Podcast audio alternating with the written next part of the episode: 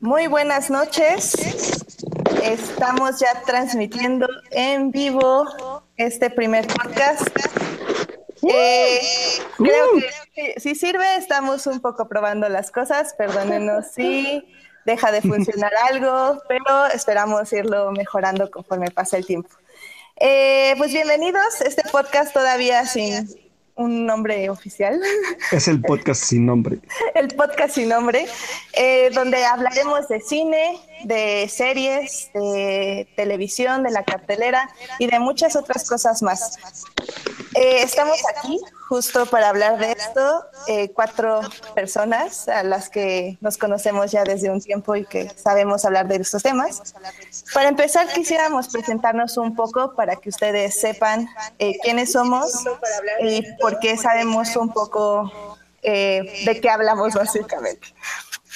Entonces, a ver chicos, me gustaría que se presente cada uno de ustedes. Eh, ¿Qué tal? Si Empezamos por el más joven, ¿no?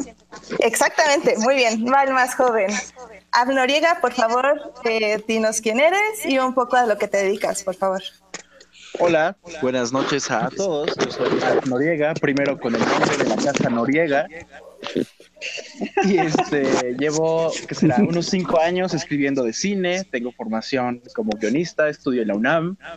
Actualmente estoy escribiendo para diferentes revistas, desde revista Empire hasta revista TV y novelas, dejando en todos lados. Y es un gusto para mí compartir con estas tres personas maravillosas. El primero de lo que esperamos sean muchos podcasts sobre lo hermoso que es el cine, lo hermosa que es la televisión y lo fantástico que es ser un completo nerd. Muchas gracias y a todos los que se nos estén escuchando, bienvenidos a, esto. Muy bien, Al, eh, ¿quién gusta seguir? Alberto. Va Melvin, va Melvin, va Melvin. bueno, yo, Melvin, fan de DC, igual que Alberto, somos fans de Batman contra Superman, uh, sí. Doctor Who, Star Wars, ¿qué más? ¿Qué más? Este, figuritas y me encuentran viendo Netflix un viernes por la noche. Uh. o haciendo podcast. O haciendo podcast mientras yo Netflix. Ya sabes, como para inspirar. Eso es ser multitasking. Exacto. Muy bien. Pues bueno, buenas noches a todos. Y verán que esto es un gustazo porque estamos desde hace casi o un poco más de un año estas tres personas y yo que estamos aquí hablando, de que nos vamos a reencontrar alguna vez en la vida porque hace un año o más que, nos, que nos vimos por primera vez ya en persona, después de que el Twitter nos uniera. y pues bueno, en vista de que esa reunión va a tardar un poco, decidimos que mejor vamos a hablar de lo que nos gusta, que es cine, películas, como ya lo dijeron ellos, y muchas cosas más. Pues aquí en este podcast que esperamos tenga una larga vida de aquí en adelante.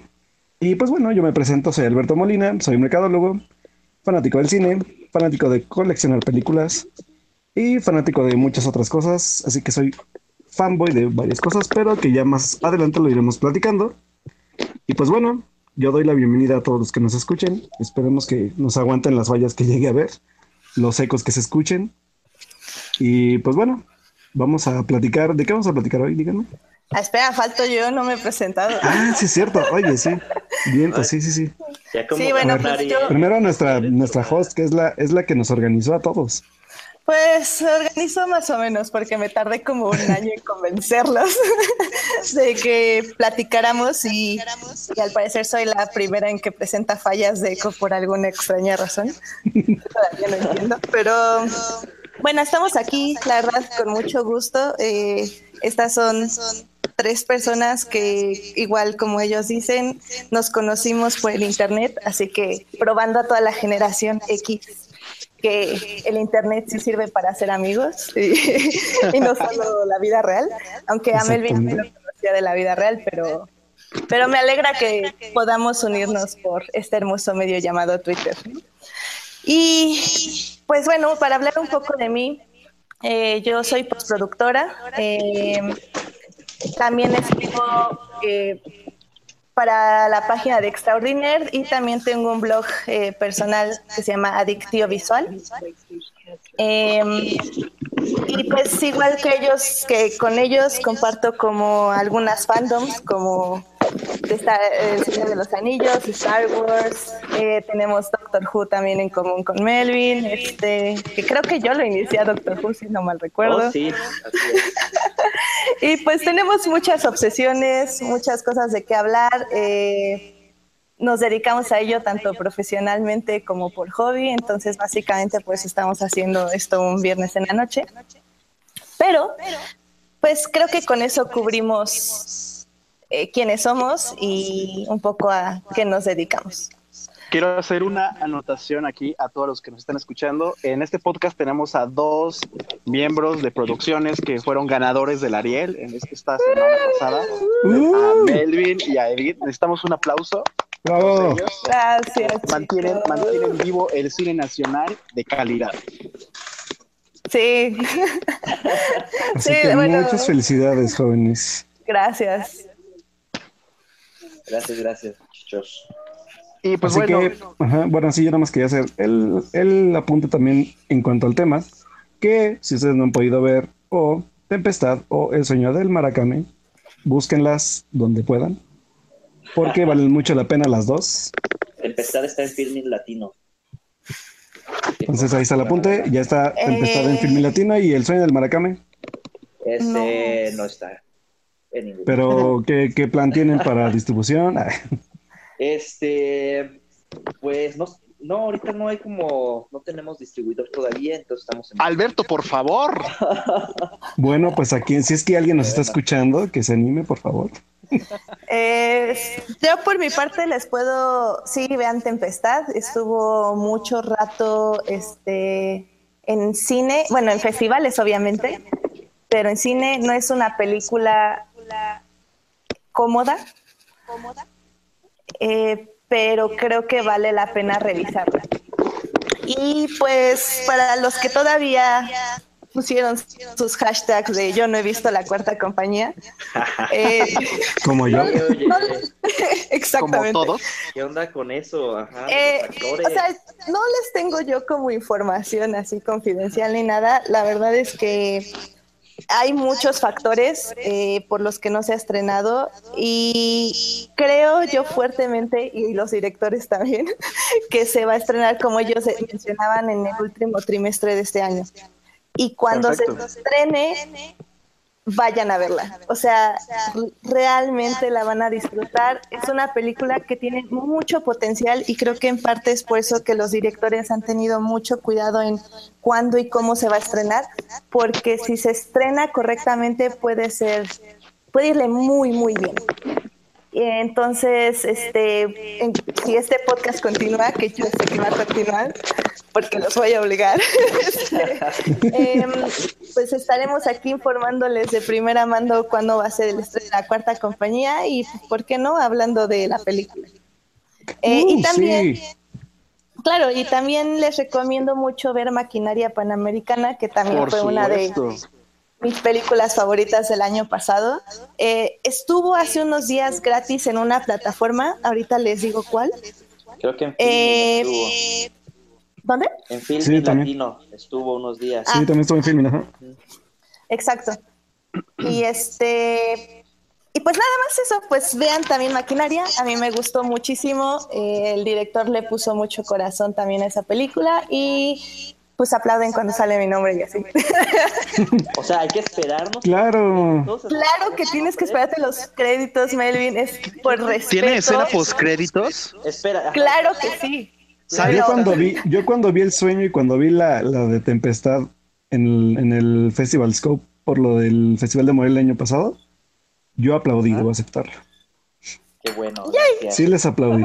Y me dio orgullo porque son dos personas que conozco, que es un proyecto que fueron parte de él y que pues yo sí les aplaudo, chavos. Muchas felicidades. Ay, Gracias, gracias. gracias. Pero sí, Así que entonces, pues sí. Pues sí, ¿qué Ahora tal si sí. ya empezamos a hablar de lo que nos trae aquí? Que lamentablemente... ¿Qué es? ¿Eh? ¿Qué es lo que nos trae aquí, chicos? ¿Qué nos trae aquí? ¿Qué nos trae aquí? Spider-Man. Spider-Man. Spider-Man. Spider-Man. Eh, a ver, para tener un poco de contexto, eh, ¿alguno de ustedes lee cómics? Digo, también para que nuestro público sepa. Pues mira, me van a quemar en el trabajo porque ahí tenemos eh, Smash, que es la función de, de las editoriales para Marvel y DC Comics. Y ahí estuvimos haciendo algunos trabajillos. Pero la verdad, no me no he estado muy al corriente con las historias del hombre araña desde, sinceramente, desde hace como ocho años en, en cuanto a no manches. No, pues no. Lo- mi último acercamiento al hombre araña quizá fueron algunos videojuegos. Pero lejos de eso, en cómics no. Y sí seguí las series que hizo Disney, eh, bueno, no sé si era Disney, pero las series animadas que empezaron a salir, Ultimate Spider-Man, esta en la que es muy joven y eh, vive en el, en el en la navecita esta con Coulson, la verdad olvidé el nombre, el, este, ¿cómo se llama la nave? Bueno, esas series animadas sí las seguí y entiendo que era como para otro público de una nueva generación y me, la verdad me gustaron mucho. Entonces, mi último acercamiento con el Hombre Araña fue ese, las series animadas que han salido en Disney XD. Muy bien. Yo Sí, lo no, último que vi, yo vas, creo que vas. fue, ¿se acuerdan de esa serie que salió en, creo que fue en MTV, MTV? que era como en, en tercera dimensión? Sí, ya Ufa. Creo que fue lo último hace que vi. años, esa sí la vi yo también. No, tacho. Creo que fue lo último que vi de, Spider- de Spider-Man y leer cómics, pues sí, no, cañón, o sea, creo que No. me ha de haber leído unos dos tomos del, de nuestro Spider-Man de color, ¿cómo se llama este? Ma- Miles Miles Morales. Miles Morales. Ajá. Y ya, ¿eh? O sea, sí, yo con Spider-Man sí también esto, esto, he estado muy perdido en ese aspecto. Sí, creo que un poco en este podcast van, lo que van a tener, querido público, son opiniones más cinematográficas y, o sea, desde el punto de vista cinematográfico, nosotros no leemos tantos cómics, o al menos yo menos que no. sea DC. Ah, bueno, Melvin es el que tiene más como background de cómics, sí, al parecer, entonces. Sí. Y por Pero eso es fan de DC, por eso lo abrimos cada vez que habla de DC, lo vamos a mutear, no se preocupen. Un día vamos a hablar de esto. un día vamos Qué a hablar bueno. de esto, muchachos. Un día vamos a hablar de la joya olvidada Batman contra Superman y descubriremos 10 años o 20 después que es un clásico del cine y que todos lo aman. Pero por supuesto. eh, eh, ¿en, cierto. qué, ¿En qué? Ahora sí que eh, retomando como esas partes de, de tierras de DC, ¿en qué tierra sucede eso, hijo? Sí. Oigan, ¿Qué- eh, hay un Sí. ejemplo muy reciente, digo, saliéndome un poco del tema. En su momento, Jumanji tuvo unas críticas muy malas. Y que yo recuerde, para mí siempre ha sido un clásico y una de las Sí, de mejores hecho. películas de acción de mi vida. Ay, pero, Claro, o sea, no, no puedes, o sea, no puedes Jumanji comparar. Jumanji con Batman v Superman, o No, sea, no, no, no, no, comparo. ah, Es que a mí también me gustó Batman contra Superman, un poco nada más. no, Pero si no, comparo, Ya, Bien, sáquenlo, por favor, de aquí. la crítica fue muy intensa en su momento, demasiado. Obvia- Obviamente, pues es que el nombre esperaba, el nombre esperabas mucho. Pero mira, ya no vamos a seguir con ese tema porque sería otro podcast y otra Sí, no. situación y otro, No. otro round muy no, pesado. tendríamos que hablar de cómo se edita una película y cómo no. Y Batman v Uy. Superman es como, cómo no se edita una película. Exactamente. Pero mejor hablemos- Ahora, eh, o sea, habló una editora, así que ¿Qué aguas. les parece, qué les- qué les parece si mejor ¿Cuál es su hablamos de nuestro, primer, de nuestro primer acercamiento de, con el hombre araña ya en el cine? Que yo creo que todos vamos a concordar con, con las películas de Sam Raimi. Pero a ver, Edith, ¿cuál fue tu primer acercamiento con Spider-Man ya en el mundo cinematográfico? Sí, en el mundo cinematográfico sí creo que igual que ustedes fue con Sam Raimi. Eh, um, también fue una de las primeras películas ya de superhéroes, si no mal recuerdo. Eh, fue primero X-Men y luego fueron estas, ¿no? Así es. Sí, Entonces fue algo muy refrescante en cierta forma, eh, sobre todo la segunda parte donde ya era como muy oscuro y un desarrollo mucho más maduro del personaje. Pero creo que también tuvimos nuestra gran primera decepción con esa tercera parte emo, algo raro. Con Pero nos dio muchos villanos. memes, nos dio muchos memes. Claro. De, Claro, entrada, de entrada yo les voy a decir, y querido público de dos personas que nos está escuchando, yo defiendo a capa y espada las malas películas de superhéroes porque me hacen reír mucho. Yo soy muy fan de Batman y Robin y creo que ustedes también, aunque lo vayan a negar. Claro, Híjole, no. mérito. Nos dieron- No, nos dieron no, los- no, no, No, no. ahí sí no, La- chavo, última vez que hice un maratón de Batman, que fue ya hace como dos años, Ajá. híjole, Batman y Robin, en serio que ya nos estábamos pegando contra la pared. O sea, no. La única que te acepta. Eh, eh, eh, Eh, no. es, es la culminación de los noventas. Exactamente, esa es Ajá. cultural, ¿no? Deja a un lado el lenguaje cinematográfico, es todo lo que representa. Exacto. Tienes a Schwarzenegger, tienes a Alicia cómo llegaron a Silverstone. eso, exacto. Llena de puns, ¿no? O sea, ya ha llevado todo al extremo. Sí, pero la ves ya ahorita ya es lenta. O sea, no, ni siquiera tiene un ritmo que te entretenga o que sientas que va a ir avanzando bien. Entonces ya cuando ves a los malos, realmente sientes como que no están llegando a un... eh, o sea, ya los chistes ya no se están entregando con buen timing, pues. Qué amargada.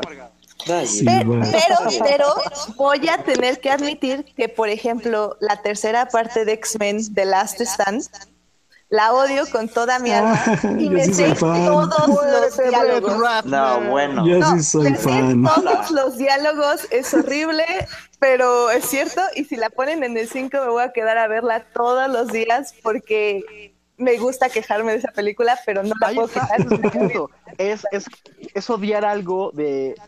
Es odiar una pequeña parte de algo que amas. Y, y por ser parte de algo que amas, no, no deja de ser, entre comillas, bueno, o, o no te va a dejar de gustar, como por ejemplo a mí Alien Covenant, o, o Batman y Robin, o todos esos. Hey, deja Link Covenant en paz. Ese es otro podcast. Entonces, a lo que voy es, quizá todos nos acercamos a- al Hombre Araña con el cine por- y cuando nos lo cambian por Andrew Garfield, decimos, ok, Yeah. vamos a darle chance, vamos a darle la oportunidad, no estuvo tan mal, no estuvo tan bien, y que a mí me lo cambiaran otra vez y luego con un adolescente y, y que fuera tan juvenil, sí me sacó el, un poco el viejito malhumorado que llevo por dentro, pero no, no voy a negar que la película me gustó un poco, me, me hizo reír, Sí, me, me alejó, fue- me alejó del género de superhéroes y me recordó lo que era yo creo la intención del director, películas de, ju- de adolescentes de los ochentas, de los noventas, más o menos como el mismo efecto de, de Stranger Things. Ándale, sí, exactamente. Ah, no Sí. sé. Sí, yo digo que sí. Y Stranger Things como que apela a un público más adulto. Y este Pero es el mismo Superman factor. es para una, pero este nuevo Superman ya va hacia un público más joven, ya una nueva generación Spider-Man. que está empezando. Sí, la nueva de Spider-Man. ¿Qué Dijiste dije? Superman. Tengo, tengo la mala costumbre de confundirlos todo el tiempo, igual cuando escribo, pero bueno. No, y Este sabes qué, Melvin, Spider-Man. ahora, ahora que lo mencionas, sí estoy de acuerdo, porque, por ejemplo, a mí, tal vez es por el rewatch que estoy haciendo de mi gran serie llamada Teen Wolf, Ajá. Ok. pero sí, me recordó muchísimo más a esto, a, a Teen Wolf que a Stranger, a Stranger Things, Ajá. porque Ajá. Stranger, Stranger Things... Things, por ejemplo, apela más a este a las películas ochenteras de Spielberg, De ciencia este, ficción, de ciencia ajá. ficción, Más como el esta- género del suspenso. Esta serie de De- ¿cómo se llamaba? Freaks and Geeks o Claro. Ah, ¿se sí, sí, acuerdan? sí. Ajá, o sea, como que apela a un público ya más adulto que, que recuerda, ¿no? Otra época. Y es lo que yo creo. No, Oye, y yo creo Yo que- lo, o sea, que, yo lo que me refiero es que Ajá. Spider-Man ha- hace lo mismo con las eh, películas ochenteras, noventeras de adolescentes, más de aventura, comedias, etcétera, como lo hizo Stranger Things con las películas ochenteras, noventeras de ciencia ficción. ¿Cómo cuáles? ¿Qué películas de aventura te recuerdan? Ah, Hola, ¿alguien? ¿Ah? ¿Al? Alf se nos cayó, creo. Se nos fue. Es, es que acuérdense que yo está viejito. Sí. Ya se quedó dormido. No, No, estaba hablando, ¿cómo se va a quedar dormido? no sé, la edad de Edith. Oh, bueno, es más joven que nosotros. Bueno, eh, No, no, no, para seguir, un- Alf, ¿ya estás? no, no, No. Mm, Hoy se nos está, habla- está hablando con alguien, pero no es con nosotros. Hola, ¿me escuchas? Ya, ya te Ya. escuchamos. Alf, te estás cortando, entonces, si quieres, eh, reiniciar como en tu internet o algo? Ok. Bueno, Marvin está mientras, quedando dormido. mientras. Alfa arregla su problema, eh, Yo, yo creo que Pues- mira, iba, iba a hacer una, una- un, una- un apunte aquí también rápido de, de esta parte de, de que a final de cuentas, te- o sea, estamos divididos en como en tres generaciones y hay que aceptar que también eso es generacional. Nosotros crecimos con un Spider-Man. El de Andrew Garfield vino como a, yo creo que como a marcar un, un tono medio, o sea, entre lo que es el cómic y entre lo que era, era la parte como para atraer al público, ¿no? Que fue a, lo mejor lo, que a mí no me gustó porque creo que ya, ya hay una línea que también creo que debemos empezar a, a- bueno, que desde muchos, desde tiempo hace que ya estamos tratando de, de marcar todos que una cosa es un cómic y otra cosa es el cine, ¿no? O sea, no van a ser narrativas iguales. Entonces creo que eso vino a ser un poco Andrew Garfield, bueno, el, el Spider-Man de Andrew Garfield para mí y de, de este cuate, ay, se fue el nombre del director de 500 días con ella, pero él, que fue el director de, el director de 500 días con ella, que fue el director de las otras dos de Spider-Man, Mark Webb, ya me acuerdo, Web, ajá, Mark Webb. que es Hola. Mark Webb que, que a final de cuentas también, sí te escuchamos. Hola, bienvenido de vueltas, Ah, no sé qué bienvenido de pasó. vueltas. Los escuchaba un poco, pero, pero se me empezó a cortar. Perdón, eh, ¿interrumpí o en qué, en qué vamos? Ah, déjame, Eh, nada, sacamos un punto ver, y ya idea, le seguimos. Ok, sigue, sigue. Y bueno, o sea, creo que Mark Webb tenía como esta idea de, de ya plantarse un poco más en la parte como de, de joven adulto de, de, un Spider-Man diferente a lo que fue Tobey Maguire. Y creo que pues al final de cuentas va, va avanzando esta parte como generacional y, y llegamos al punto de pues de que también Marvel y Disney tienen este como concepto un poco más fresco, un poco más dirigido a los chavos y, y que va un poco también esta parte ya como del, de lo que yo le llamé cuando salí de verla, que fue para mí un Spider-Man millennial, ¿no? O sea, fue una adaptación muy, muy interesante para mí, o sea, no me disgustó en lo absoluto, creo que fue muy fresca. Porque, por ejemplo, yo, yo, sal- yo de, de que estuve con un amigo que la vi, pues fue como de, oye, es que ya no tiene el Spider-Sense y pues el traje qué onda, está todo computarizado. Y le digo, pues sí, pero esto es como una parte también como de reflejar una, una generación nueva, ¿eh? Entonces yo creo que también por ahí fue un poco el, el asunto. Sí, Y- exacto, por eso. y esta parte también como del, del- de los de los daddy issues de- del, del- del personaje de ahorita como más infantiles, pero que sí, se acoplan bien. O sea, esta parte del Tony Stark y por el otro lado que teníamos a este, quieras o no, también fue como un reflejo paterno lo que, lo que hizo este Michael Keaton con el personaje, ¿no? Entonces, creo que estuvo bien balanceado, pero yo sí creo que la película sin el peso de estos dos que fue tanto Robert Downey Jr. como como este como un Batman de los ochen- del 89 que es Michael Keaton pues yo creo que Ajá. no hubiera tenido un buen un buen este desarrollo el, el personaje solo o sea creo que Disney No, no estaba consciente cargar la película del solito. sí exacto o sea estaba consciente de que Tom Holland todavía está chamaco como para llevar el peso de pues, de una película no pero en cuanto a la bienvenida creo que fue una buena bienvenida para, para, para él como actor y para el personaje al, al universo ya tal cual Yo concuerdo en ese punto, pero, o sea, lo que me refería como en las películas ochenteras es que si te, si te acuerdas en todas esas películas de grupos de niños, o sea, no, no le podías dejar a uno solo, siempre había un niño líder, pero no, a- no le podías dejar a solo un niño el cargo, el peso, perdón, de toda la película. Por eso siempre eran varios en Exploradores, los Goonies, todo. Siempre eran un Claro. grupo de niños con cada, una, cada uno una personalidad distinta. Y siento que dejando a un lado las grandes estrellas como Michael Keaton y Robert Downey Jr., aquí tienes, o sea, la, la comedia recae en, en el amigo de Spider-Man, cuyo nombre olvidé porque no, no, la- no lo recuerdo. Cae muy bien en Zendaya, cae muy bien en, en, en la- en el interés amoroso, en Marisa Tomei un poco, en los, en los mismos, este, los mismos villanitos que llegan a ver al- al- eh, durante toda la película, el que se roba la bicicleta, el que roba la tienda, etcétera. Creo que a mí me gustó mucho que, que no cayera todo el peso de la película en Tom Holland, porque además de que no lo soporto, es, hu- hubiera sido difícil. Hubiera, hubiera sido muy difícil que él pudiera cargar con, pues de entrada, el antecedente de que tienes a dos buenos hombres arañas, al menos uno muy clásico y el otro que nos cayó bien. Y aparte traes el antecedente de todo un universo cinematográfico con grandes figuras, con grandes personajes ya bien este, asentados. Y al final creo que se fueron por la vía no fácil, pero la mejor, la mejor forma de, entregarnos un nuevo, nuevo hombre araña en, en, este universo. Además, y creo que sí te alcancé a escuchar hace rato sobre lo, sobre lo de los cómics, hay que tomar en cuenta que en el mundo de los cómics hay diferentes universos, igual en DC, igual en Marvel, igual en muchos. Y quizá estamos viendo una un Ultimate Spider-Man en vez de un Amazing Spider-Man. Exacto. O un eh, Spider-Man Classic como el que era Tobey Maguire.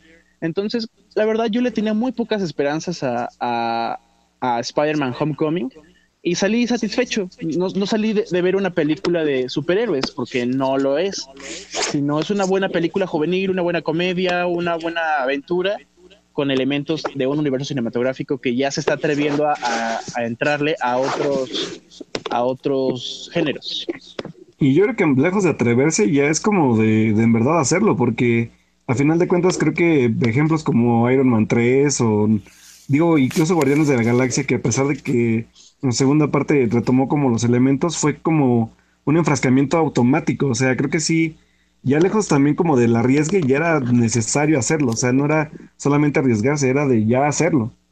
A mí me gustaría que se alejaran ya de la comedia, porque y es lo que platicaba con, con otra amiga, que seguramente no nos está escuchando, que desde, desde que salió Iron Man 3, ya casi todas son comedias. Y a mí me hubiera gustado que Doctor Strange no tuviera nada de comedia, que fuera un poco más seria, que, que, toma, que se tomara en serio el personaje, porque lo entiendo de Guardianes de la Galaxia 1, 2. También lo puedo entender un poquito, lo puedo entender un poquito de Iron Man, porque pues, es Tony Stark cínico, pero que en Civil War hubiera tantos chistes cuando realmente era un, era un problema mundial eran, eran problemas de entrenaciones, eran leyes, eran responsabilidades, eran vidas humanas las que se estaban perdiendo y ahora que sigan habiendo chistes y chistes y chistes y chistes, que es la vía fácil de, de, Marvel. Yo sé que es para aliviar un poco el tono y demás, pero hay cosas en las que están de más y que, digo, en el caso, si quieres tomar en serio este universo cinematográfico, creo que le pueden parar un poco a los chistes y experimentar con otros géneros. Ahora, de repente, digo, esto es como mi, mi cinéfilo muy clavado.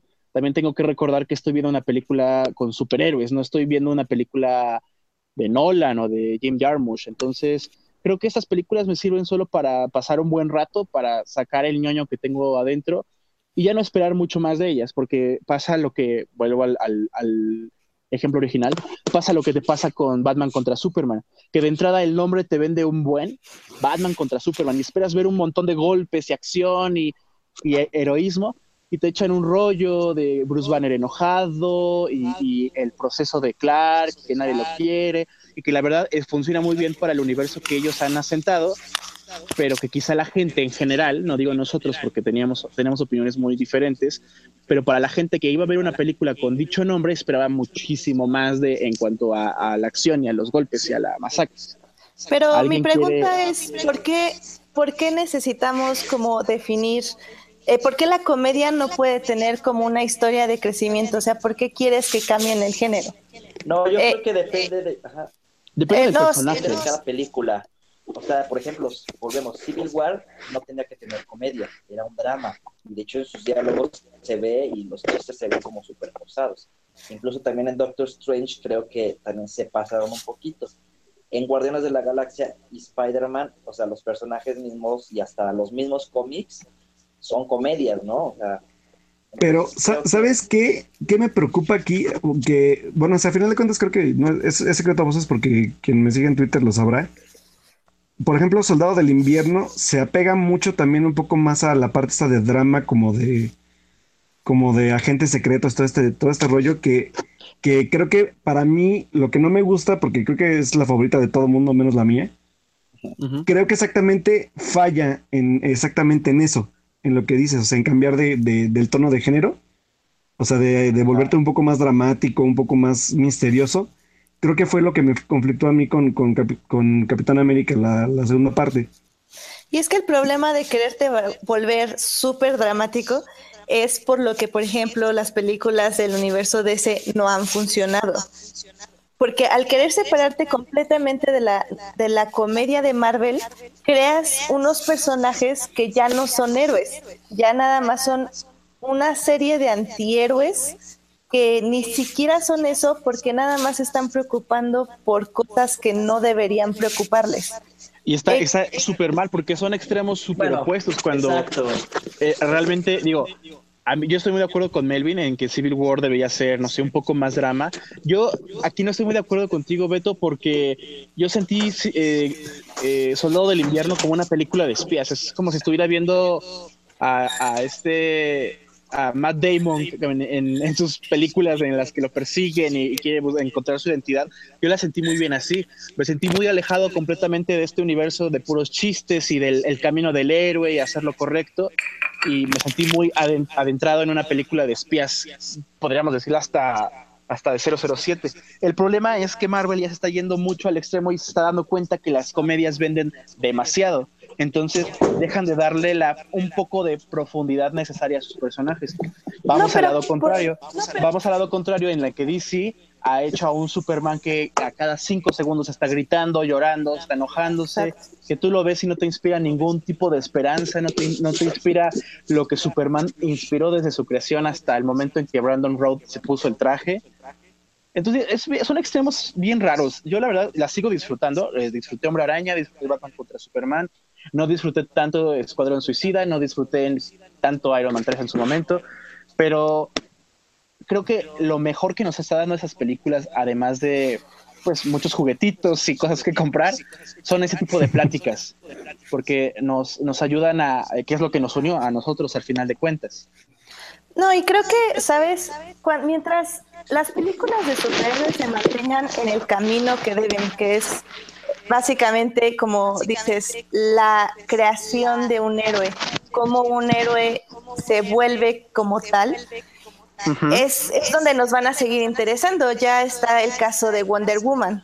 O sea, Claro. hace, Claro. hace muchísimo tiempo que creo que no ve- teníamos esa sensación de que estábamos viendo que alguien se convertía en un héroe.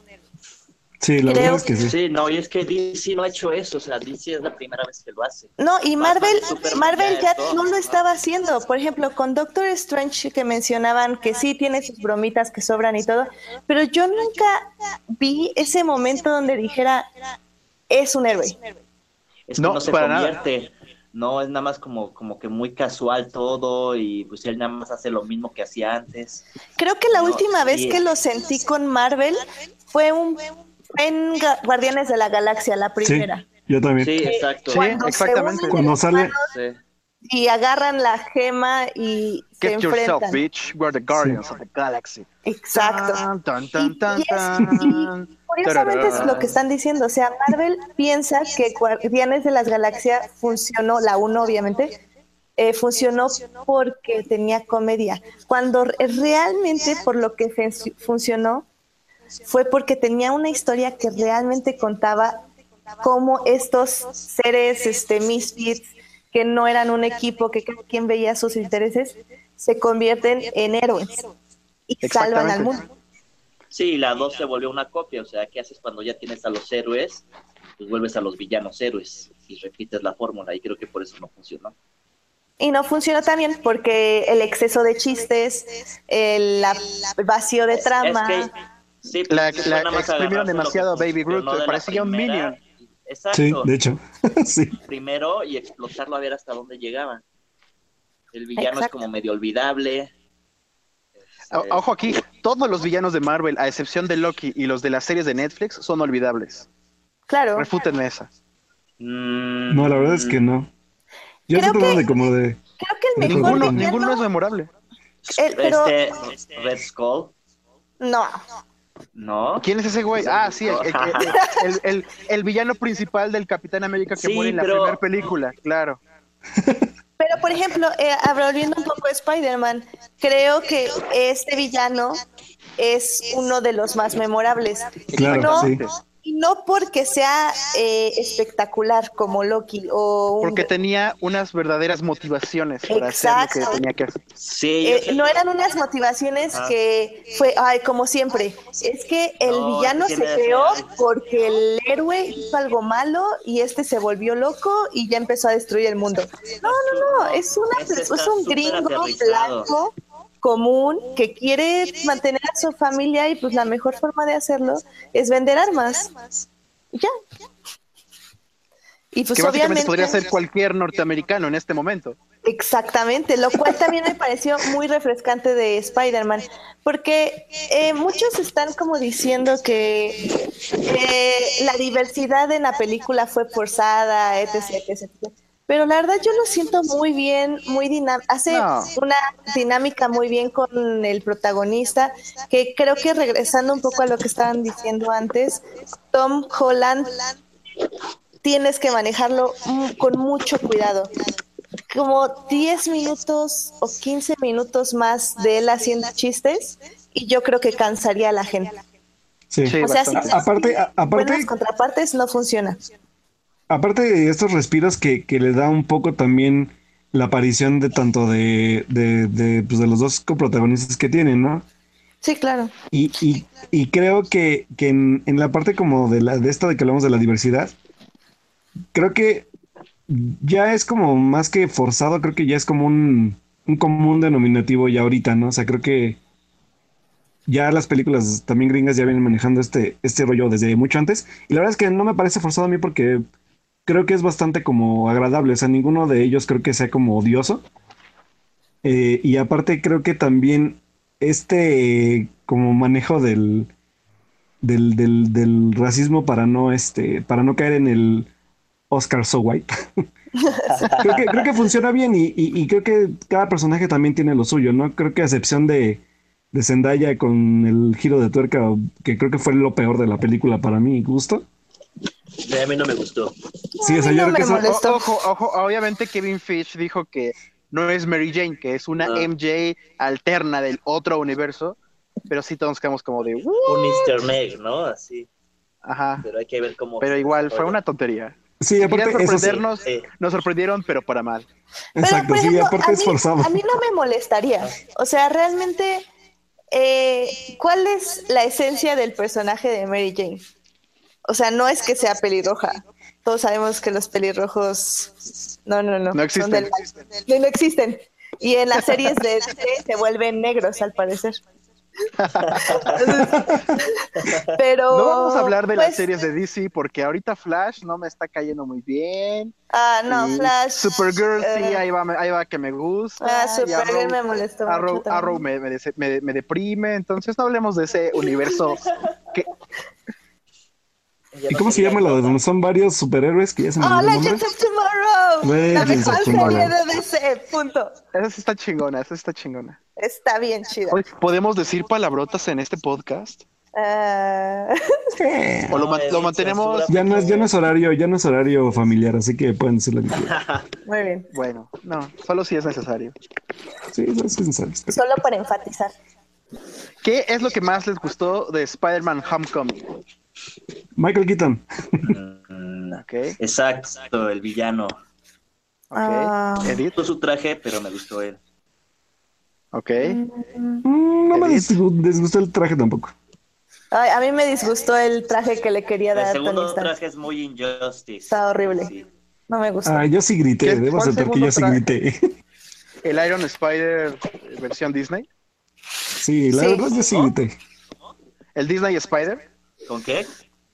En lo del traje. Sí, a mí, a mí no me gustó para nada. Ah, O sea, sí cuando lo vi, dije, no lo agarres, no lo agarres, no lo agarres. No lo agarres. Está horrible, no lo agarres. Pues lo va a agarrar para Infinity War, chavos, así que ni modo. Boo, más chistes. boo.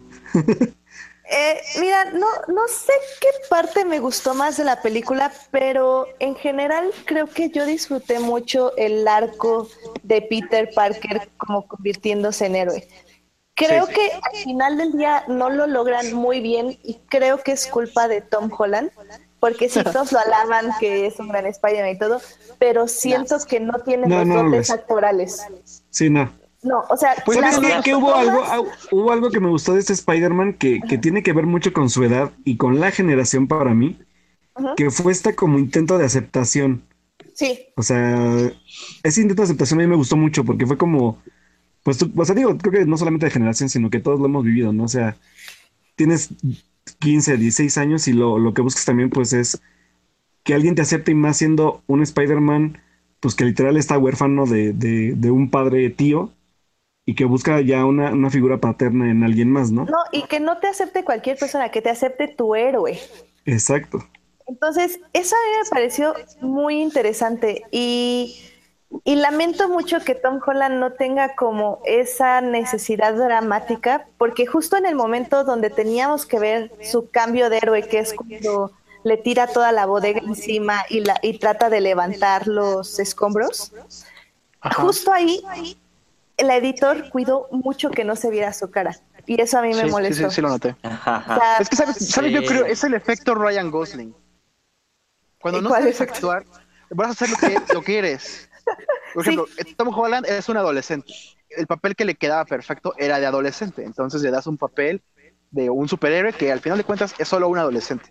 Lo vemos más como adolescente que como hombre araña. Igual con Ryan Gosling. Es un hombre guapo. ¿En qué lo vas a ver en todas las películas de un pinche papacito? Sí, claro. Entonces- No, y me molesta porque, por ejemplo, regresando un poco a mi referencia ahorita que me estoy obsesionada, eh, Teen Wolf. Teen Wolf tiene muy buenos actores que te dan un toque dramático telenovelesco, pero te dan el rango. Entonces, justo en el camino del héroe de- del protagonista, que es Scott McCall, Scott McCall se llama el personaje, este, sí ves como esta eh, lucha interna entre convertirse en un héroe y no querer ser un héroe. Y también en tratar de luchar por tener la atención de sus mentores.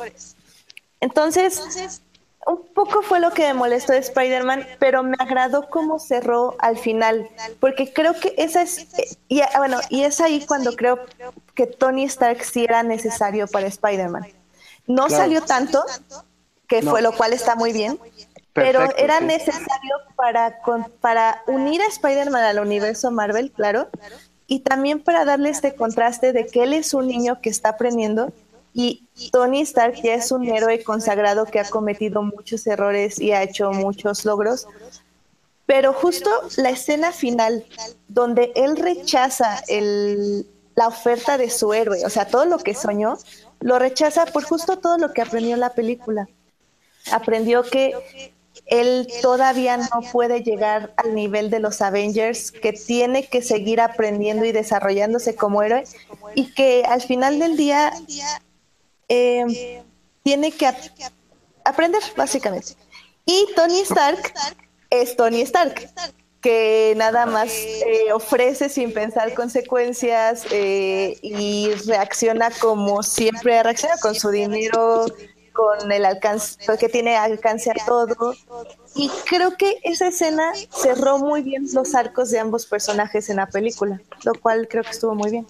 Quiero hacer un paréntesis. mensaje aquí. muy esta, esta parte que dices de, de el camino del héroe y ser aceptado por su figura suprema y que él al final lo rechace.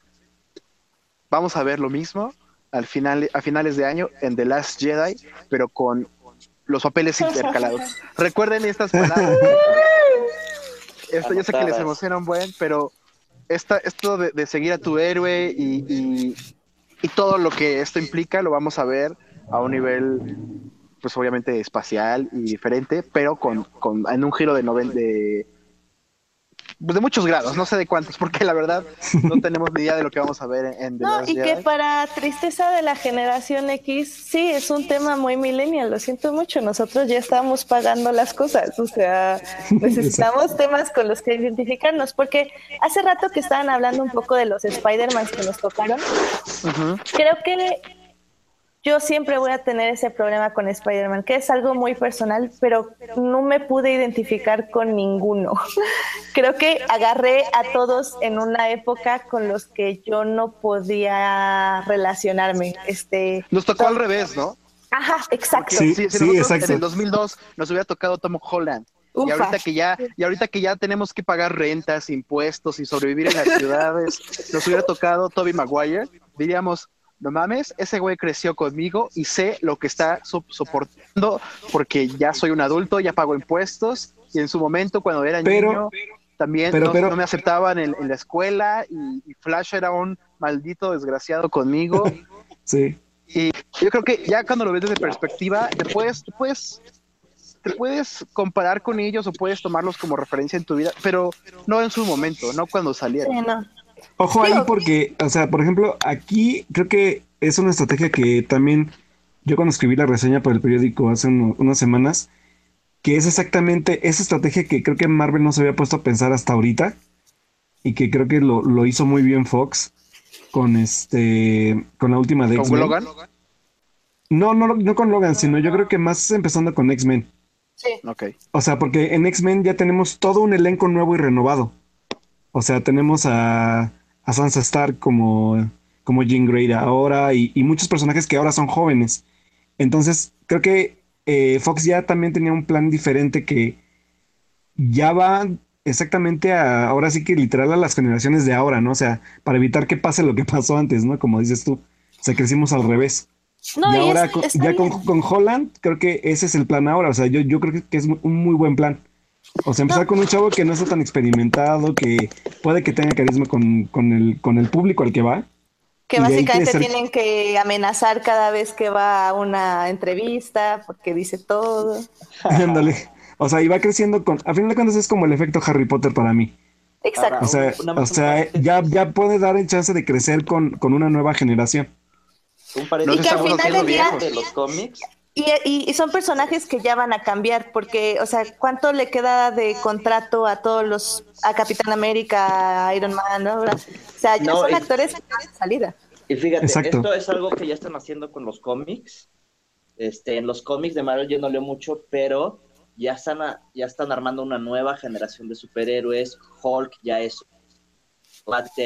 ya el sucesor de Iron Man es una chica más joven, este, de Spider-Man el sucesor es Miles Morales.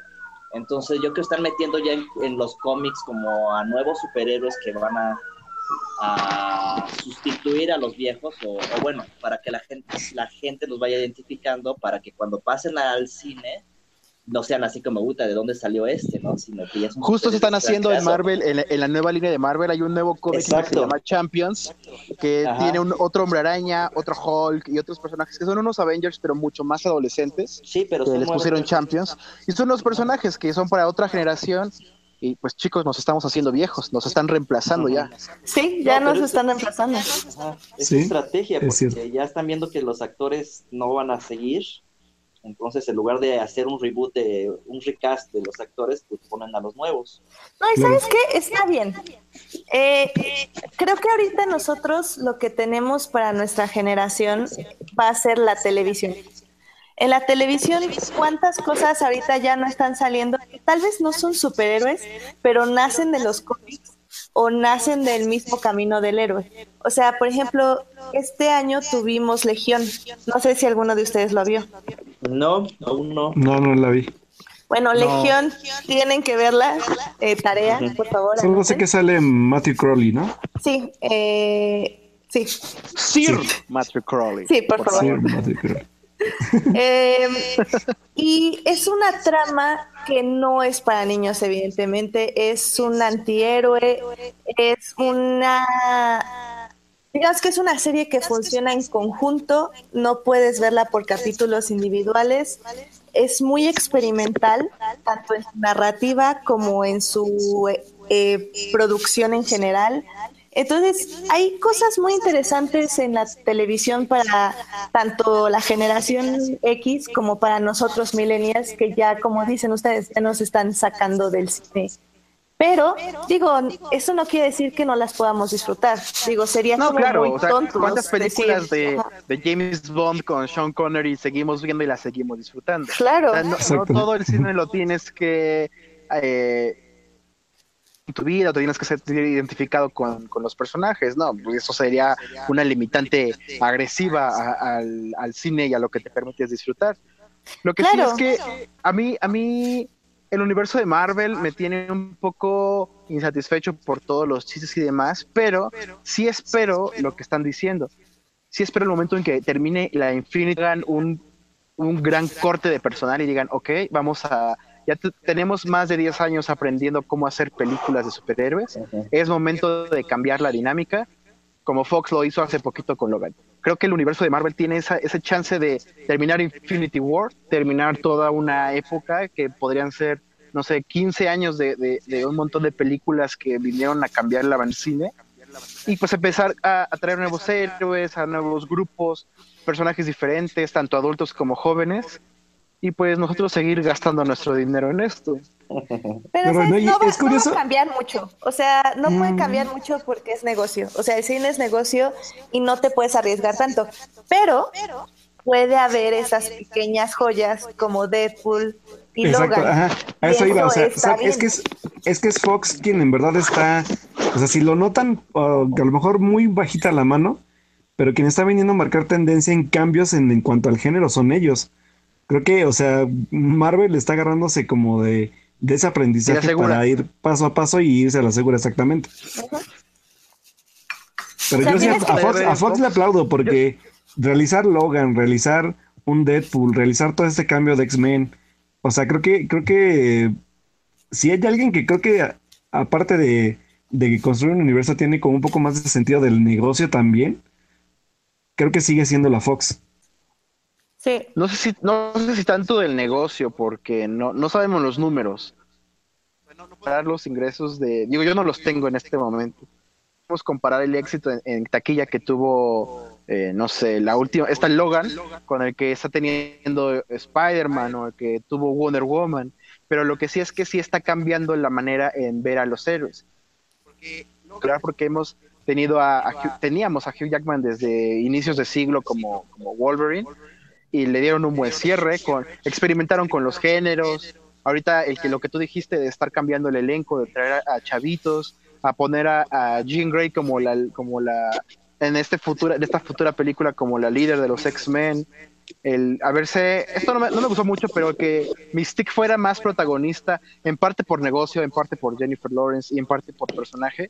Realmente lo que tú dices es muy cierto. Fox está cambiando la manera de, pues de, de- de agarrar el género, no sé si los superhéroes sea un género, lo voy, a, lo voy a decir así, y Marvel se está yendo más a la segura, como el negocio que ellos saben, y, y ganar la taquilla como lo han hecho año tras año tras año. Quizá llegue el momento, como, como me acabas de, de decir, Edith, que tengamos pequeñas joyas en Marvel. Lo dudo, la verdad. Sí, yo Son- también. Son muy pocas, porque ellos se van muy a la segura. Pero siento que en el caso de DC sí podrían intentarlo. Al menos yo espero con mucha, muchas ansias Aquaman, porque es James Wan, Uy, porque va a sí. ser otro. Porque Zack Snyder no está tan metido en este pedo. Y creo que de, todas las que están, de todas las que están planeando, creo que es la más interesante. Mira, o sea, Zack Snyder, queremos o no, va a estar metido en todos, porque es como el showrunner de DC ahorita. O sea, él tiene que tener como una decisión final sobre el tono de las películas. Pero, para nuestra fortuna, eh, sí los directores tienen un poquito más de libertad que Marvel, que nada más son básicamente... eh, los directores de Marvel son como seres automatizados que dicen, sí, señor Marvel. Ajá. eh, lo que Sí, usted diga". exacto. sí. Ver, Entonces, ¿quién dirigió Iron Man 3? no tengo idea. Exactamente. ¿Se dan cuenta de eso? ¿Quién Sí. dirigió? Bueno, Guardians of the Galaxy no, no cuenta. Porque No, es espera, ¿qué especial. películas ¿Quién dirigió? hizo el de Spider-Man? Ah, exacto. Director de Spider-Man. Ah, No, yo, yo, ¿te acuerdas es de, de, terror, de ¿no? Amazing Spider-Man de Mark Webb, ¿no? Pero. Ajá, eso no, no tiene sentido. Son Mari, son- ¿Quién dirigió Iron Man? No, ah, bueno, Iron Man, sí, no, no cuenta. ¿Quién dirigió Capitán América 1? No vale buscarlo en Google, chicos. Ya se No, tardaron. no. Ahí está. son- No hay directores destacados. Al menos DC tiene eso. Que, que tiene un Zack Snyder que, para bien o para mal, empezó el universo. Tiene una Patty Jenkins que lo hizo extraordinario. Que Patty Jenkins también Wan. renunció a una película de Marvel Sí, porque no le Thor, dejaron Thor, hacer Thor, lo que ella quería. A la de Thor, ajá. ¿Quién, quién dirigió Thor 2? Pues, El de Game, de Game of Thrones. cri, cri. Cri, cri.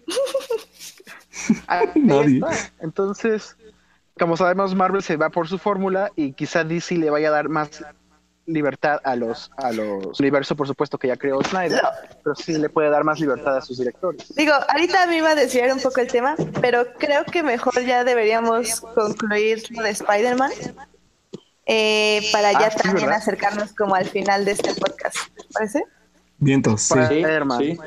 Es que me cae tan mal Tom Holland que me quise desviar de- del tema. No, está bien. Yo, por ejemplo, les iba a preguntar qué opinaban de que los directores de Han Solo fueron despedidos. Pero Uf, eso es como es- un gran tema. Ese es otro tema, ese es otro tema. Es un gran tema que podremos abarcar No. en otro programa. Uno de solo Yo me sé todo el chisme. Yo me sé todo el chisme, así que estén Dejemos pendientes para la próxima transmisión. Ya, ya, Pero- ya quedó, ¿eh? Conste. Pero bueno, entonces díganme como su conclusión de Spider-Man y qué esperan de la siguiente película de Marvel, que según yo es Black Panther.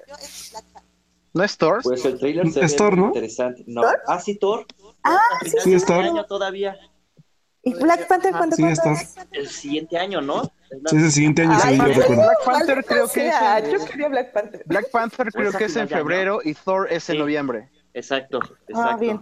Ok, bueno, de Thor. Oigan, vamos a, vamos a recordar el, el tráiler de Thor Ragnarok. ¡Muchos chistes! Sí. Ah, Muchos chistes. Eh, un amigo del pero- trabajo. Pero Es- es- va a ser muy. Sí, Kate no sé. Blanchett. Pero creo que va a estar mejor que la segunda. No, pues que la 1 y la 2, chavo. Que la 1 y la 2. está el mejor. Bueno, ajá. Ya le hace Ojalá, falta, pobre ojalá, Thor. eh. Prefiero, prefiero ver una comedia de Thor que ver las otras dos, la verdad. Oye, estuvo mejor el, el corto que las dos. Ah, sí, cuando lo sacaron de Civil War, ¿no? Ajá, ajá. Ajá, sí, Pero, es cierto, pero- es muy bueno. Kate Blanchett, yo soy fan de Kate Blanchett. Kate Todos somos Blanchett fans va a arreglar todo. ¿O no? Esperemos que sí. ¿O no? Ah, Esperemos que no haga un que no haga un este un Anthony Hopkins en Transformers y solo vaya a cobrar el cheque, por favor. ¿Ya, ¿Ya la vieron? No, ya te No. leí, ya te leí. No, pero ya te Pero leí, no seguro, y sí, seguramente es por eso. Oigan, chicos, yo no he escrito nada de Transformers. Pero ya nos dijiste a todos. ¿Y, y se, y se lo merece que escribas de ella? Nah. ¿Ven? Entonces, ¿para qué, para qué, te, para qué te gastas, hijo? A ver, si son fans de Downton Abbey, les van, les van a gustar las escenas inglesas de, de Transformers. Pero nada más, no vale, no, no vale. Es muy larga, Dios, es muy larga. Pero ya, volvamos, Toda la de película de Transformers. Transformers es no? Exacto. volvamos a Spider-Man. Conclusiones. Conclusiones, va. de Spider-Man. Pues no sé, va por buen camino. Yo quiero ver qué va a pasar con Venom. Y este. Uh. A ver cómo, cómo se desarrolla este universo. Digo, ya castearon a, a Batman como uno. Se me fue su nombre ahorita. Como uno de los Tom villanos Hardy. principales. No, no, no, no, no. El otro, el- este, ay, este, no, pues, el villano de Spider-Man Homecoming. Se me fue Birdman. Michael Ah, Keaton. este, Michael Keaton. Perdón, Michael Keaton, ajá. Digo, o sea, van a... Discúlpenos la edad, chavos. La edad, la edad. Ah, ya ven. Este, no sé, van a armar ahí algo con los Sinister Six. Entonces creo que va a estar muy padre eso. Y, y pues yo creo Sony ya vio que ahí está el negocio. Exacto. Así que Edith. eso. Eh, yo me corté un poco, entonces no sé cómo por dónde fueron sus opiniones, pero eh, realmente, como les decía al inicio, yo no, bueno, lo decíamos fuera del aire, eh, me he alejado un poco del cine, pero sí disfruto mucho las películas de Marvel, no las espero con grandes ansias. No soy como súper mega fan, sinceramente me acuerdo la mitad de todas las películas, no, no me encantan, pero me gusta verlas, lo cual es un poco extraño. Eh, estoy más esperando como lo que se va a lograr en la televisión. Eh, ahorita va a salir la serie de Inhuman. ¿Cuál? ¿Cuál? ¿Cuál, perdón? Inhumans. No, no, no. Defenders. Ah, bueno, espera, bueno, eh, va a ser Inhumans y Inhumans. va a ¿qué? salir Defenders. Inhumans. Inhumans se ve muy mala, pero bueno, Mira, yo creo de Inhumans lo mejor, lo que va a valer la pena es el estreno, los dos primeros episodios que van a estar en IMAX y después se ve para abajo. sí, porque van a gastar todo el dinero en esos dos episodios. Yo no Hasta su paleta de colores es fea. Sí, es como blanca. Exacto. Es Y como ver un comercial de Apple. son muy simples. Comercial de Apple. Aquí se ve que es- se les va, que se les acabó el presupuesto, que, que se ajustaron a un presupuesto de TV. Claro. Gracias por tanto, Netflix. Gracias por tanto. Gracias por Entonces tanto. vamos sí. a ver Defenders, vamos a ver si ya van a poder arreglar a Iron Fist, porque Iron Fist fue Fue horrible. una serie que tenía potencial, pero la hicieron muy rápido. Demasiado. Eh, realmente no, no Es- pusieron, eh, fue como si vi- hubiéramos visto una segunda temporada. No fuimos tan a un héroe. que es lenta. Exacto. Es un mal Sí, no pasa nada. Está alargada. Muchos le echan la culpa al actor, pero yo le echo principalmente la culpa al guion. El guion, Sí, el guion. no. El supo guion no, hacer no te da personajes ninguna como- amenaza real al personaje. Claro, y no, y no Exacto, tiene buen no apoyo. tiene nada. Ajá. Y casi No. siempre todos los personajes de Netflix, bueno, en este caso superhéroes, tienen muy buenos apoyos, y muy buenos sidekicks, como quien dice. Y, en tenía este caso su- no había nada. como novia, pero no, no aportó nada. Exacto. No. Entonces, Spider-Man Homecoming eh, la voy a volver a ver algún día cuando la vea con alguien que no la ha visto. No creo volverla a bajar y ver, la verdad. Pero, ni comprar, obviamente. Pero la disfruté mucho. Eh, creo que fue una buena apuesta de Marvel irse por ese camino de teen, teenager eh, aprendiendo a ser un héroe y fue muy inteligente unirlo con uno de los héroes más importantes que tienen ahorita, que fue Iron Man. Hicieron muy bien como el balance, eh, hicieron muy buen cast para el villano, que fue otra de las mejores partes de la película. Y creo que ya están entendiendo lo que realmente es hacer una película de cast diverso, que aunque me digan que, eh, que así no es la vida real, no me importa, me encanta ver un cast con una persona de cada país. Básicamente esa escuela no faltaba ni un país representado. Entonces estuvo muy bien. Todavía falta mucho para personajes femeninos decentes, todavía falta muchas cosas como buen desarrollo al 100%, como ustedes dicen, tal vez un poquito más serio, pero le están logrando bien y a mí me gusta y me divierten y al final del día creo que esos son las películas de Marvel. Muy bien. Ok. Va. Eh, pues ya para casi concluir el podcast, eh, queremos darles como dos secciones. Eh, una va a ser primero la cartelera comercial. Eh, no sé si nuestros dos escritores eh, tienen algo que nos puedan recomendar para este fin de semana, que hoy que está muy mala la cartelera. Sí, esta semana Pues, yo no vi no tengo ni acá, idea. acá no sé si, no sé si, la verdad no he estado muy, muy atento de la cartelera de, de la cartelera real, pero acá apenas va llegando, no sé si allá Ah, igual acá es como estreno. espectadores no saben. Ah, bueno, hola, sí, soy de Pachuca, soy Alberto, mucho gusto. Bueno, este, sí, es que, discúlpenme, soy provinciano, entonces acá es como muy, muy, muy lejos de, de toda la parte de, de la zona metropolitana, Distrito Federal y esos lugares. Pero bueno, acá en Pachuca llega, llegó el día de hoy esta película llamada Gifted, donde vemos a nuestro querido Capitán América interactuar con una muy joven niña. Entonces, se ve muy bueno el tráiler, yo lo acabo de ver hace rato. Espero verla, si no es en la semana, el fin de semana, pero no sé si ustedes ya la vieron o ya se estrenó allá. Pero acá creo que la única opción aquí es Gifted. Es, es un drama sobre una niña que es muy, muy inteligente, eh, me parece que las matemáticas, y tiene un problema con su familia por, creo que el Capitán América, bueno, Chris Evans es su, es su papá, y tienen un, un lío ahí familiar con su abuela. Eh, en cuanto a cartelera, tenemos también, eh, bla, bla, bla, la estoy viendo, Cars 3 sigue en cartelera, no la he visto. En hay muy pocos cines, yo estoy hablando de la Ciudad de México, para los que, este es podcast es cuates de provincia, pero yo soy el único citadino, entonces me voy a encargar de decirles que hay aquí en la, en- en la ciudad.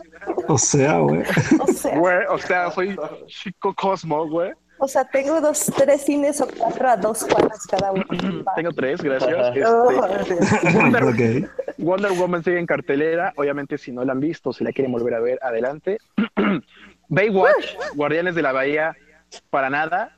Al menos que Oye, es una gran parodia, a mí sí me. Cuerpos, cuerpos aceitosos, asoleándose, entonces adelante. Hay una película de, entre comillas, terror que se llama La novia. Me parece que la trae Diamond Films, no sé. Y es una producción, creo, rusa sobre un, la, el fantasma de una prometida no, la verdad no, no ha recibido buenas críticas. Es muy difícil encontrar películas de terror hoy en día. Eh, todo, todo, un drama. Creo que es de esos dramas adolescentes en los que uno está enfermo y, y se, ju- se juran amor por toda la eternidad. Un, un bajo la misma estrella, pues. Un bajo la misma estrella meets, eh, ¿qué será? Eh, el espacio entre nosotros, que es básicamente lo mismo. Eh, para, para las criaturas, nosotros no tenemos ninguna, pero para las criaturas está mi villano favorito 3. La, yo la verdad no la he visto, pero sí muero por verla porque me río muy fácilmente. ¿Alguien ya la vio? Híjole, yo, No, yo ya. Yo no, no. ¿Y qué tal? La misma fórmula repetida y creo que ya cansa, o sea, ya, ya, ya agota. O sea, a mí la película sí me agotó, la verdad. A- ayer estaba viendo en HBO la de los Minions, la vi 15 minutos y no la aguanté. Fíjate que Minions Me todavía creo que es un poco más arriesgada que esta. Esta vuelve a lo mismo, entonces ya, ya, ya la fórmula está agotada. Así que solo si son muy fans, vayan a verla. Tenemos una alternativa, como tenemos mi villano favorito 3, que es muy divertida. Tenemos la alternativa deprimente mexicana, que es Las hijas de Abril, que es un muy buen drama. Sí me gustó, pero eh, es, no es muy recomendable si tienes el corazón blando. Es una historia fuerte, ya saben, el drama familiar, la- el embarazo adolescente. Deja un buen mensaje, me- creo que ganó en Cannes, no sé, eh, corrígenme si me equivoco, en el Festival de Cannes. Creo Sí, que sí ganó. Abril. Es de Michel Franco, es un gran tipo, eh, tiene su ego algo elevado, pero adelante. Eh, ¿Qué más? ¿Qué más? ¿La momia sigue en Eh, cartelera? Viene para ¿La nada, qué? qué bueno, ¿no? no, ya no. ¿La qué? La- tenemos Digo, para que no la vieran. tenemos la, la- tenemos la alternativa de Viene de Noche, It Comes at Night, era por supuesto Ah, sí. del estudio A24 o A27, no recuerdo. Que A nos- 24 ya están haciendo muchas cosas buenas esos güeyes. ya así nos que, trajo ojo. La Bruja, ya nos trajo Ex Máquina, entonces eso es interesante, esa sí la planeo ver al menos este próximo fin de semana. ¿Qué más tenemos? ¿Qué más? Aquí, este, comercial breve, comercial Disney, las historias de las princesas clásicas de Disney, La Sirenita, Aladdin, Mulan, La Bella y la Bestia, Pocahontas, La Bella Durmiente, Valiente, etcétera, están teniendo un ciclo de cine en Cinépolis, únicamente en Cinépolis, y la mayoría están programadas entre agosto y septiembre. Yo les recomiendo que vayan comprando ya sus boletos porque se acaban muy rápido. Sí.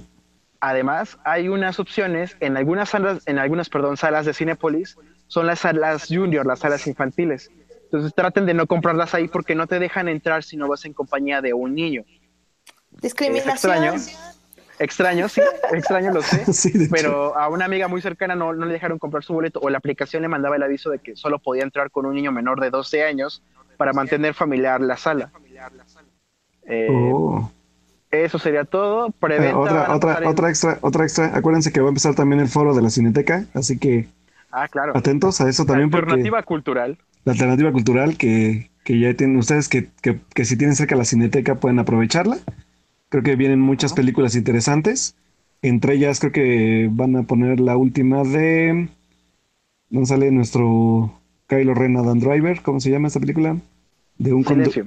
No, no, no, no, no, no. La, la que estuvo en este, ay, de que es un conductor de autobús, que ha habido buenas críticas sobre ella. No, ni idea. No, no, no. Este, bueno, chequen la Búscanos el dato mientras si quieres. Sí. Bueno, y checar, chéquense bien también la cartelera, porque acuérdense que el foro trae unas propuestas un poco más diferentes. Patterson, se llama Patterson la película. Ah, Ah, claro. ya. Entonces, Es de Jim Jarmusch. ajá, exacto. Ah, ya sí. Entonces viene, eh, bueno, entre las destacadas viene esa y pues checar bien la cartelera para ver qué más ofertas hay, porque siempre creo- yo creo que es bueno también acercarse un poco al, al cine que es de otros países porque son propuestas diferentes, así que pues chéquense la cartelera en la Cineteca. Sí, Y pues no sé, ¿qué más? Eh, Oye, poco oye. lo vas, Al. Oye, Edith, y si se Sí. quieren quedar en casa los chicos, ¿qué tenemos en la televisión en estreno este domingo? Ah, bueno, espérame. ¡Uh! Este, nada más quería decir que un poco complementando lo de Alberto, este, que sí, es muy, muy padre que uno entrar a ver películas que no sabe ni siquiera qué va a esperar. O sea, lo, lo vivimos un poco, creo que Melvin y yo, cuando estábamos en la escuela. eh, nada más ir a festivales, comprar boletos y sentarte, vas Claro. a tener como... Es, es muy rico y es muy impresionante y en algunas te vas a dormir, otras te vas a enojar y otras sinceramente las vas a disfrutar mucho. Entonces, algún día inténtenlo. Quien, alguien de nuestros espectadores que no lo haya hecho nunca, inténtenlo. Que vayan a un festival y compren boletos. Como lo dijo nuestro querido compatriota Warsi Diego Luna, eso es la, lo, lo que hace rico al cine es la diversidad cultural.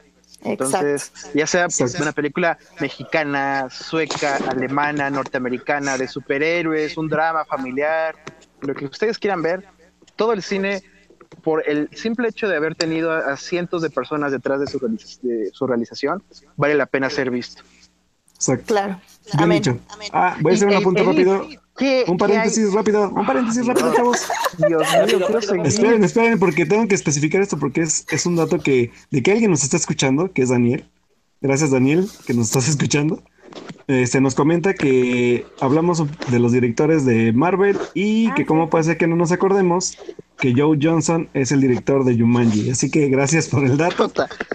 Bravo, bravo, gracias. Ahora sí podemos ir. ¿Alguien Ah, nos por- No, y también de hecho tenemos comentarios en el chat. ¿en Este? Toño Chucho. ¿Cómo ah, se ven le- esos?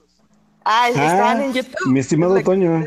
Ah, Sí, Toño Chucho. Bjorneire. Ese, ajá. Eh, dice Tom Holland como Spider-Man, luce más como patiño de Iron Man. Eh, Tom Holland, supongo, sí. Sí, exacto. Eh, Michael Keaton es lo que realmente valió la pena, una falta de respeto lo que le hicieron a Spider-Man. Le rompe la esencia de lo que es en verdad en el cómic. Oh. Bueno, un poco ya dijimos que nosotros val- valoramos un poco más las películas ya por eh, lo que le representan al cine, ya que no estamos muy familiarizados con los cómics. Y Gracias, también, señor Toño, por escucharnos. Gracias, gracias. y también tenemos otro compatriota de comentario Pachuca, de. Muy bien, de César Rodríguez, que dice que Spider-Man no le gustó. Fin. Ay, César. Oye, Melvin. Dígalo. ¿Ya puedo continuar, chicos? Sí, ya. Ahora sí. A lo que Oye, sí. Melvin. Oye, Melvin. Y para los que se quieran quedar en su casa este domingo, ¿qué tenemos de estrenos en la televisión? Oh, bueno, mira, una serie muy buena para toda la familia. Se llama de, Claro, sobre todo para toda la familia. Se llama como... Juego de Tronos. A ver, espera, espera. ¿Cómo se llama? Básicamente es una telenovela. con eh, y A ver, otra vez. ¿Cómo se llama? Juego de Tronos.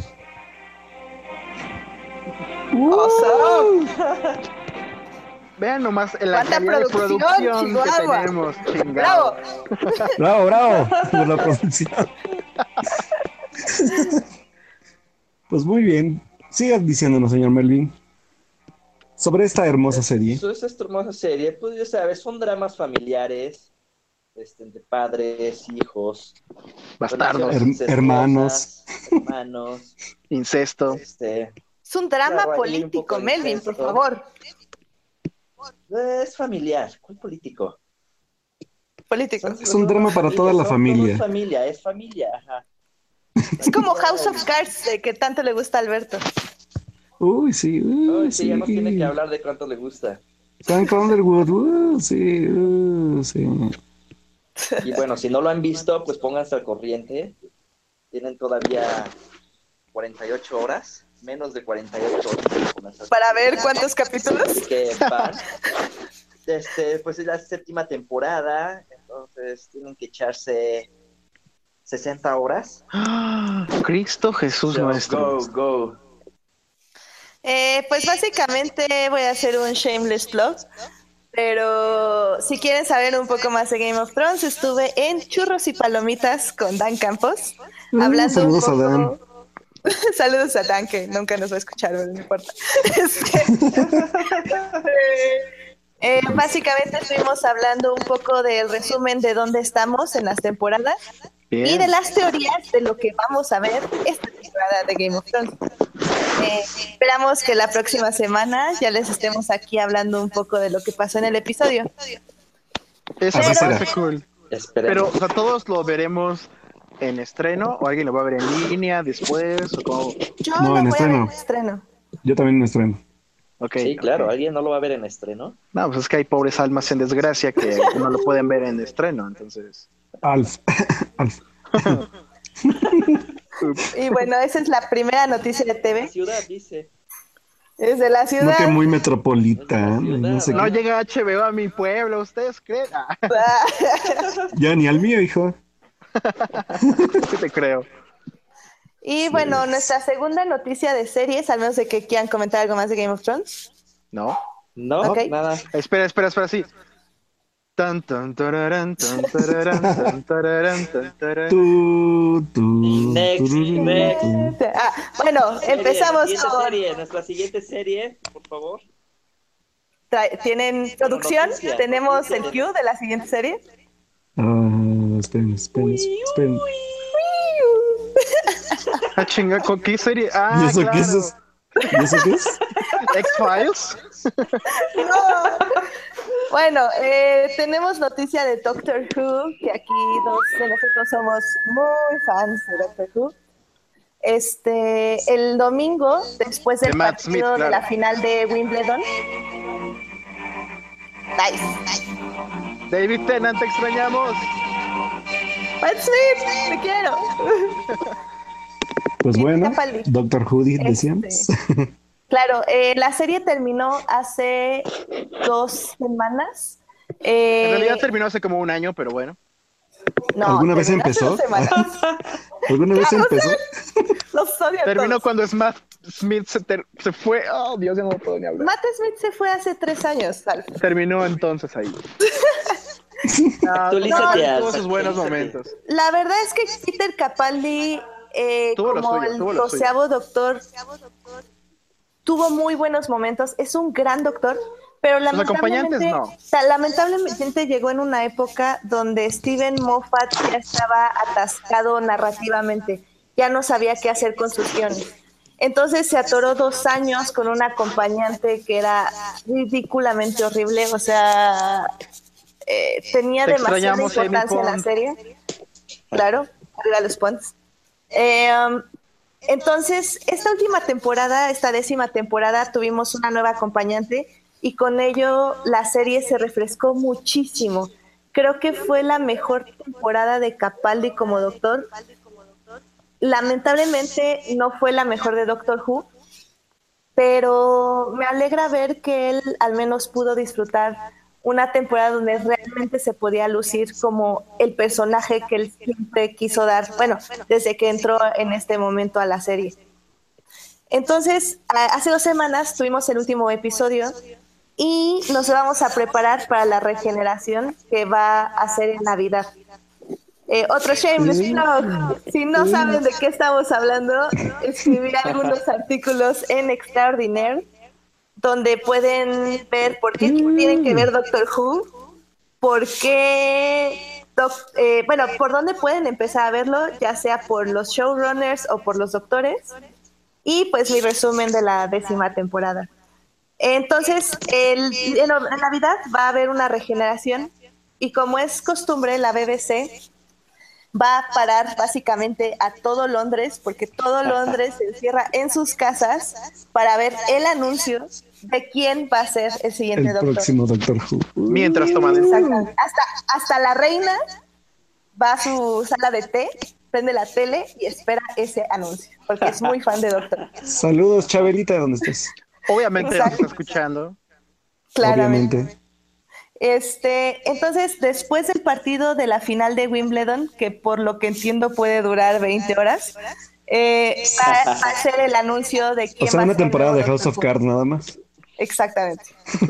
Entonces, estén atentos para ver qué- cuál es el anuncio. Va- es importante eh, para Londres y para todos los Jubians, evidentemente. Eh, ¿Qué esperamos? Que sea pelirrojo, que sea mujer.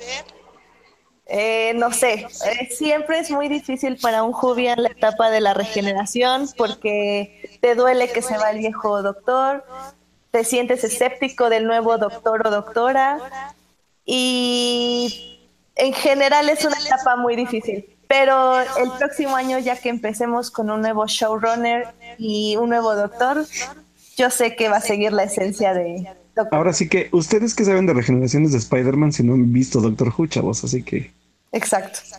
ojo ahí, ojo ahí. Y veamos por última noticia de televisión. eh, también el lunes, no, el domingo también regresa The Strain. Esta tem- Claro esta que sí, la última temporada, la, la final. Exacto, esta serie Dios, que está que basada verla, en es los, libros, en los libros que escribió Guillermo del Toro. Al contrario de Alf, yo creo que la serie no es tan buena. Shut up. Eh, la Pelea, primera temporada pelea, fue interesante. Pelea, pelea. No, Exacto, la, la, la primera primera es temporada muy estuvo buena. bien. La primera me Pero la mucho. segunda, la frega, Dios, maten a ese niño, por favor. La O sea, segunda es Ese niño es el... Yo siento que, perdón, perdón, perdón a todos los que vaya a ofender con mi siguiente comentario. Los niños son el cáncer del entretenimiento. Casi arruinan todo. Iron Man 3, Stranger, bueno, no Stranger Things, no, ellos lo saben. Ah, ¿verdad? Pero los niños siempre arruinan todo. The Walking Dead. The Walking Dead, Walking Dead. pinche Carl, me tiene ya hasta, el- bueno, ya. Y, y el niño, el niño de, de, de esta serie, de Strain, es la persona, el ser vivo, el personaje más odioso que puedes haber encontrado en la televisión. sí. Incluso más que Geoffrey Baratheon. ¡Pum! Ya. Ah, Wow, wow. La tengo que ver solo por eso. Eh, mira, no es que sea tan, o sea, Geoffrey Bra- Baratheon de hecho es muy bueno porque el actor logró su cometido, que lo odiarías básicamente. Pero el problema del niño de Strain, para los que no han visto la serie, es que realmente es muy mal actor. O sea, no es un actor, es un papel catón, catón chillón. Un No sé. Oye, pero aparte lo cambiaron, ¿no? ¿No era el mismo? Sí, en el- la primera temporada era un actor y yo Normal, creo- ajá, lo ajá, hacía bien. Y que y lo hacía bastante bien, de hecho. Y después Pero- de la segunda yo creo que se acostó con algún producto. Digo, oh, que la... Y lo cambiaron. Lo cambiaron por este inútil y además su, su personaje es odioso porque arruina todo y básicamente destruye a la humanidad. Bueno, no, pero sí. No, sí, ¡Lo obvio! spoilers. Eh, así que si quieren ver The Strain, la primera temporada es buena, pero yo me saltaría hasta la tercera y eso algunos episodios, sinceramente. Eh, pero bueno, si ya, si ya siguieron hasta la tercera, pero bueno, si ya soportaron esta serie tres temporadas, pues Ya, ya, ya. hay que ver la cuarta y ver cómo termina, que esperemos que termine bien. Uh. A ver, Finalmente todos. recordarles las redes sociales de estos cuatro nerds de provincia. Exacto. A ver, primero el señor Alberto Molina. Muy bien, pueden seguirme en Twitter, estoy como Alberto Molina, doble O en Molina. Y pues ahí pueden ver también estoy subiendo reseñas para un periódico para el que trabajo y a veces pues subo algún tipo de comentarios sobre series o películas o música o lo que se me ocurra. Así que síganme, sigamos la conversación ahí todos y pues ahí nos leemos. ¿Qué tal usted, señor Melvin? ¿Cómo lo podemos seguir en redes sociales? A mí me pueden seguir como Melfslog en Twitter, Instagram y nada más. Señorita Edith, ¿cómo podemos seguir leyendo sus interesantes opiniones sobre el mundo del cine y la televisión? Pues me pueden leer en HT Idea. Eh, ahí, digamos que sí hago spam. ¡Ah! Mi, mi gato me atacó, perdón. Solo esto puede pasar en vivo. Sí. Em, ahí hago spam. En esta ocasión estoy eh, revisando otra vez Teen Wolf, preparándome para el final de temporada y última temporada, básicamente. Este es la parte 6B, como que le, le llamamos, luego les contaré por qué es así. Pero estoy revisando la serie, me gusta mucho lo que estoy viendo, a pesar de que ya tiene seis años eh, de haberse emitido. Y pues ahí también, ahí podemos discutir mucho de series y pues lo que quieran ahí hablar. Ahí está. ¿qué les parece si después del podcast de Juego de Tronos hacemos uno de series que nos gustaría o estamos re- re- eh, haciendo un rewatch? Ah, yo, yo este año no he hecho rewatch de Smallville, por- pero me urge porque es una de mis series favoritas. Netflix nos surge, Smallville. Yo estoy, yo estoy haciendo rewatch de Dead Note porque se acerca la película en agosto, así que Híjole, se ve horrible ¿Atentos? el trailer. Se ve horrible. bueno, pero pues es un buen pretexto para un rewatch de la serie, así que Muy bien. Muy bien. Pues yo soy Alf Noriega en todas las redes sociales. Ahí pueden seguir leyendo sobre, sobre cine un poco. La verdad ya no escribo tanto. Sobre opiniones personales. Regalo boletos. Vendo pozole los domingos. uh, Lo pues, que ustedes gusten. Estamos a su servicio. Y pues, Edith. Sí, perdón, este probablemente voy a hacer recaps de Game of Thrones también para los que estén interesados, pero va a ser en mi blog personal, no va a ser en Extraordinaire. perfecto, Muy bien. muy Bien. bien. Pues creo que ya llegamos al final de nuestro primer programa, chicos. Eh, lo logramos. Todo un éxito, cuatro personas. Uh, gracias a esas cuatro personas. No, muchas gracias por escucharnos, este, dejar sus Por comentarios. participar, exacto. Toño. Chucho, César Rodríguez y todos Daniel. los que nos vieron ahí en Facebook o en Twitter y nos van a ver también durante la semana. Estamos viendo dónde vamos a postear estos este, podcasts. Por el momento lo van a tener en YouTube. Y bien, pues bueno, pues nos despedimos. Muchas gracias por escucharnos, eh, por aguantarnos un rato. Esperamos escucharnos la siguiente semana y sus comentarios y sus reseñas y sus observaciones. Que la fuerza Bien los acompañe. todos. Good Hasta night luego. and good luck. Valar Morgulis, amigos.